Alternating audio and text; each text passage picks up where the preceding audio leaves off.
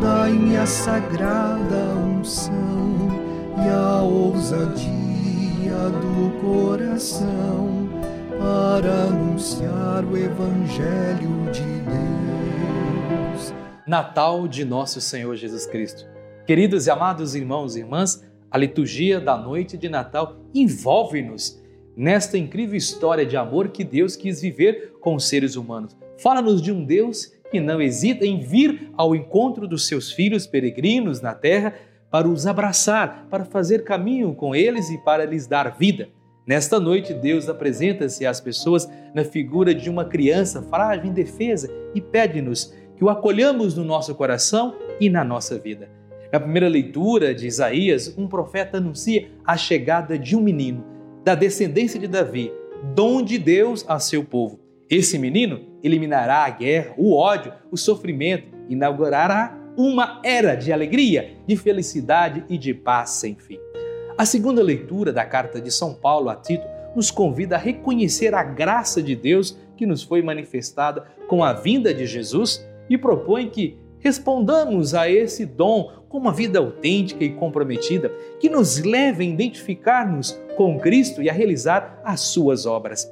O Evangelho apresenta a realização da promessa profética Jesus, o menino de Belém, é o Deus que vem ao encontro das pessoas para lhe oferecer, sobretudo aos pobres e marginalizados, a sua salvação.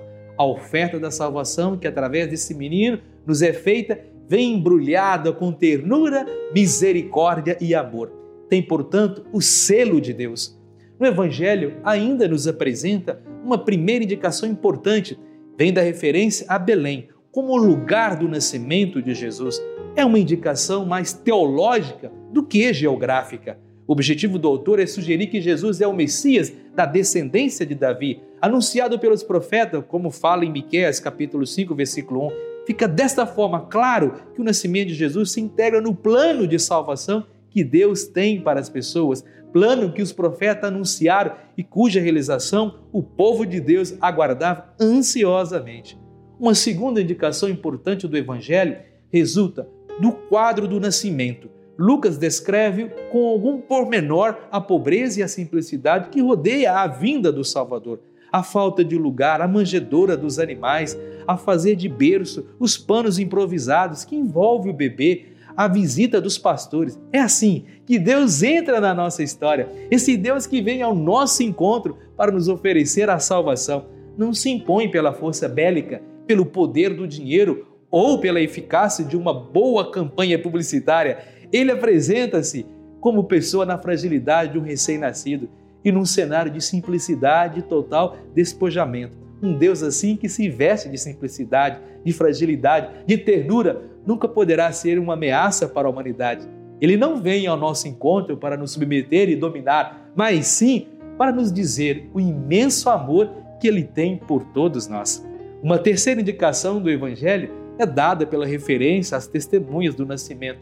Esses pastores desse lugar trata-se de gente considerada rude, violenta, marginal, eram com frequência colocados ao lado dos publicanos, dos cobradores de impostos, pela rígida moral dos fariseus. Uns e outros eram pecadores publicanos, incapazes de reparar o mal que tinha feito tantas e as outras pessoas a quem tinha prejudicado. Ora, Lucas coloca precisamente esses marginais como testemunhas que acolhem Jesus.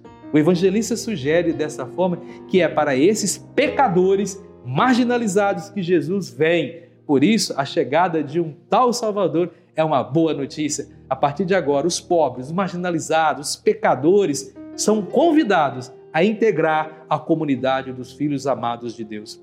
Eles vêm ao encontro desse, dessa salvação que Deus lhe oferece em Jesus e são convidados a integrar a comunidade da nova aliança, a comunidade do reino.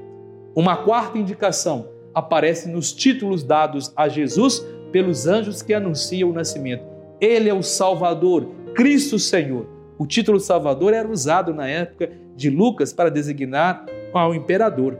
Lucas, ao chamar Jesus desta forma, apresenta como a única alternativa possível a todos os absolutos que o homem cria. O título Cristo equivale a Messias, aplicava-se no judaísmo para a Palestina do século I, a um rei da descendência de Davi que viria restaurar o reino ideal de justiça e de paz da época davídica.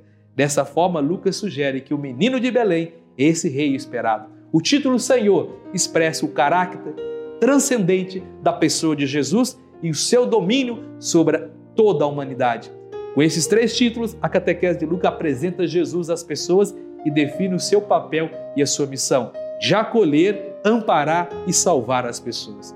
Contudo, desse Deus menino, o menino de Belém, Deus grita-nos a radicalidade do seu amor por nós. Nesta noite, nessa solenidade de Natal, deixemos que essa boa notícia invada o nosso coração, ilumine com as cores da esperança todo o horizonte onde nos movemos e assim existimos. Por isso, convido a todos a compartilhar essa homilia com seus amigos e amigas nas redes sociais.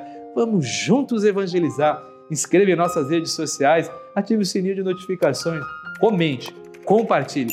Sejamos homens e mulheres do bem, comprometidos com o Evangelho de nosso Senhor Jesus Cristo. E desejamos a todos um feliz e santo Natal e que Deus nos abençoe de sempre. Ele que é Pai, Filho e Espírito Santo. Amém. Palavra da salvação.